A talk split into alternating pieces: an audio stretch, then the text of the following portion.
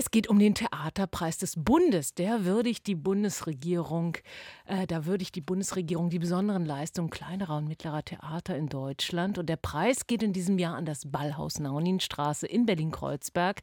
In der Begründung heißt es Diversity, nicht nur auf, sondern auch hinter und vor der Bühne. Damit schafft das Ballhaus Nauninstraße einen singulären Rahmen für die selbstbestimmte Produktion von schwarzen, queeren und KünstlerInnen of Color. Und bei mir zu Gast ist der künstlerische Leiter und Geschäftsführer des Theaters Wagner Cavallo. Herzlich willkommen. Hallo. Ja, vielen Dank. Was bedeutet Ihnen und dem Ballhaus dieser Preis? Es bedeutet Anerkennung, eine Dekade so arbeiten als ne, so innerhalb des Hauses mit der schwarzen und BIPOC-Perspektive ne, und auch äh, Sichtbarkeit. Sichtbarkeit äh, in einem Moment, wo in Deutschland tatsächlich notwendig ist, über eine andere Gesellschaft darüber nachzudenken, in der wir täglich so, ne, so eine Gefahr also erleben, wo die politische Auseinandersetzung mit einer Partei, die sich als Alternative für Deutschland ne, so da ist, aber keine Alternative mhm. überhaupt ist. Und dadurch entstehen so viele Fragestellungen. Und dann dieser dieser Preis für uns hat tatsächlich einen Raum geschafft, um mehr über die Arbeit, die wir machen, zu reflektieren, aber auch, wie jetzt gerade mit Ihnen, darüber zu sprechen. Was bedeutet dann ein Theaterhaus in Kreuzberg zu sein? In, in einem Stadtteil, der sich auch sehr gewandelt hat. genau, es hat sich Jahren, viel ne? gewandelt und so weit gewandelt, dass dann wir auch neulich gehört haben, Kreuzberg ist nicht Deutschland. Ich würde sagen, Kreuzberg ist nicht nur Deutschland, ist mehr als das. Und das hat äh, der, der Politiker, ich werde seinen Namen nicht benennen, nicht so ja. christlich ist so sehr wenig da zu hören, was dann vor ne, ging. Hm. Äh, und das heißt, in unser, äh, in unser Kontext haben wir mit, äh, mit diesem, ja, was Sie auch beschrieben haben, mit Perspektiven zu tun.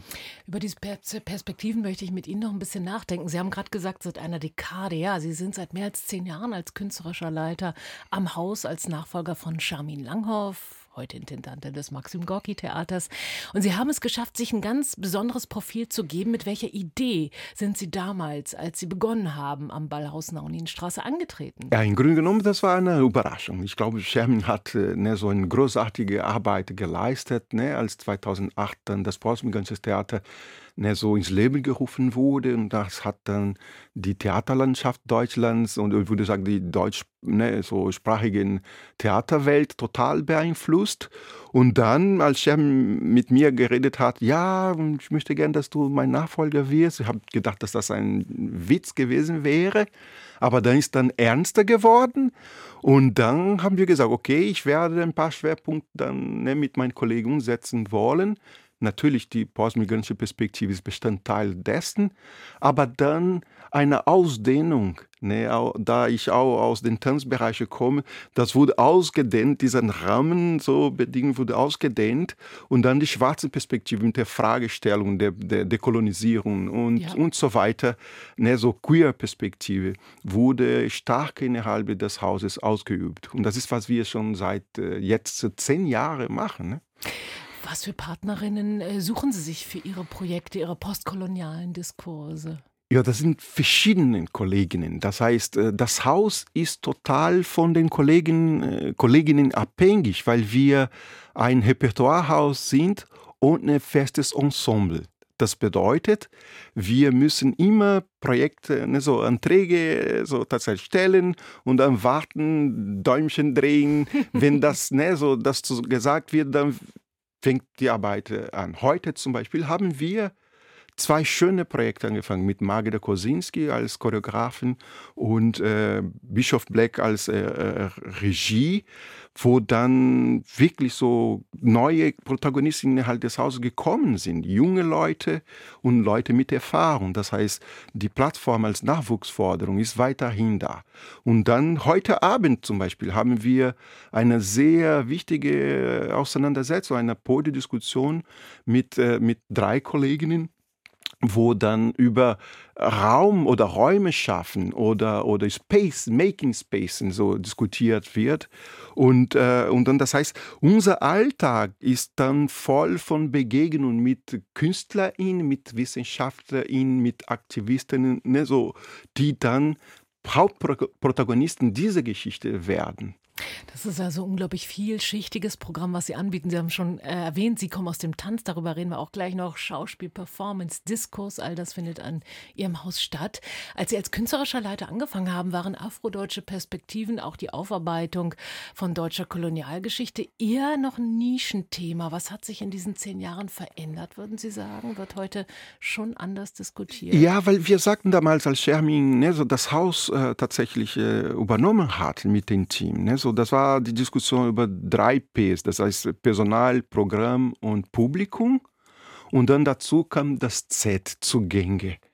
Weil dann ähm, denke ich mir, dass dann die, die, ja, die Notwendigkeit, so dar darüber zu reflektieren, anders auszusehen, hier geboren zu sein und immer noch nicht Bestandteil dessen wahrgenommen zu werden, das ist die große Auseinandersetzung. Und mit Gewalterfahrung. Genau, auch, auch weil, weil die ne? Gewalt hat verschiedene Ebenen, ne? so diese Mikro, ne? so wir sagen Mikroaggressionen, ne? die, die ja. da sind, so äh, die Mikrogewalt, die in den Alltag sind, aber auch die Geschichte Deutschlands, ne? die noch nicht aufgearbeitet wurde, die Kolonialgeschichte Deutschlands und das dann dann 1884, dass dann das Kontinent, ne, das afrikanische Kontinent in Deutschland also aufgeteilt wurde, ne, so, so, mit ja, die kolonialen Mächten damals haben dann gesagt, okay, das, das ist mein Teil, das ist dein Teil und so weiter.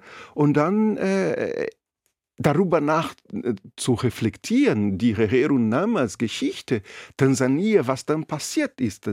Und das in den Alltag ist sehr schwierig, wenn wir darüber nachdenken, was in den Museen noch zu sehen sind, ne, so die, die, die, die Beutkunst ne, so und so weiter. Ja. Klar, es gibt eine Bewegung, die Reparation und dann Rückgabe, aber in den Alltag es ist immer noch eine Herausforderung dafür. Aber ich kann es auch sagen, dass in den Kontext, wo wir agieren.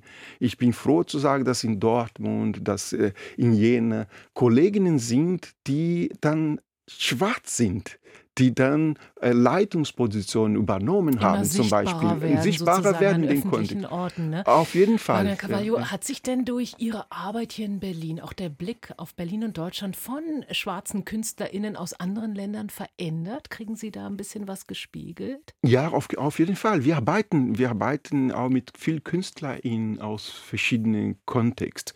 Wir haben zum Beispiel das äh, Black Berlin Black Unite Polyphonic Festival mit zwei Gastspielen aus Niederland. Aber die Familie ist auch in Curacao in den Karibik ne, so verankert, würde ich sagen. Das heißt, in dem Kontext ist eine ständige Auseinandersetzung ne, so über die verschiedenen Perspektiven, die wir dann auf die Bühne bringen. Sie, Wagner Carvalho, haben auch eine spannende Geschichte. Jahrgang 66, in Brasilien geboren, Belo Horizonte und arbeiten bereits seit ihrem zwölften Lebensjahr ja, auf der Bühne. Wie kam es dazu?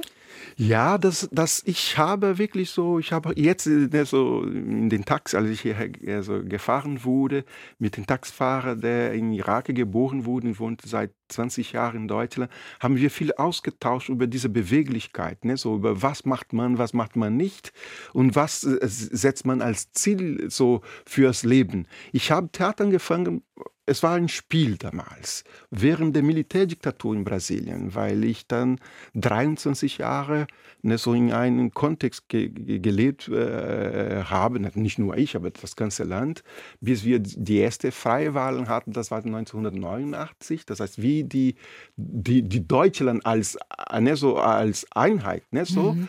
äh, wurde gerade ne, so vor zwei Tagen auch ne, so gefeiert.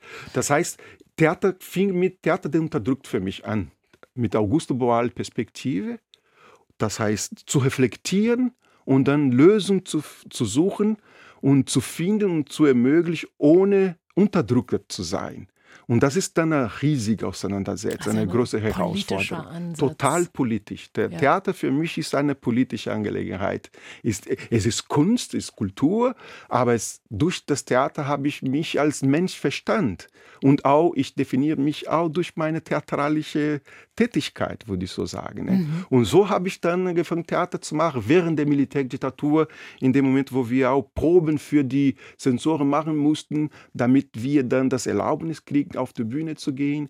Und dann, wenn ich ab und zu hier höre, ah, wir leben in einer Diktatur, ne? es gibt Menschen da, die sagen, wir leben in einer Diktatur, ich hab, dann sage ich mir, ja, ihr habt keine Ahnung, was Diktatur ist. Wenn wir in einer Diktatur leben würden, hättet ihr keine Chance zu sagen, was gerade gesagt wird. Diktatur das heißt, ist was anderes, ja. in der Tat. Äh, als Tänzer, Schauspieler sind Sie dann an ganz vielen Bühnen hier in Deutschland äh, unterwegs gewesen und arbeiten eben seit zehn Jahren als künstlerischer Leiter am Ballhaus Nauninstraße. Wagner Carvalho, wenn Sie mal die zehn oder über zehn Jahre, die es jetzt sind, die Sie an dem Haus sind, äh, Revue passieren lassen, Gab es einen ganz besonders schönen Moment für Sie in dieser Zeit? Wenn ja, welchen? Ich, ich, ich denke, dass für mich ist jeder Moment sehr schön. Es ist komplex, äh, es ist herausfordernd, aber es ist auch sehr schön.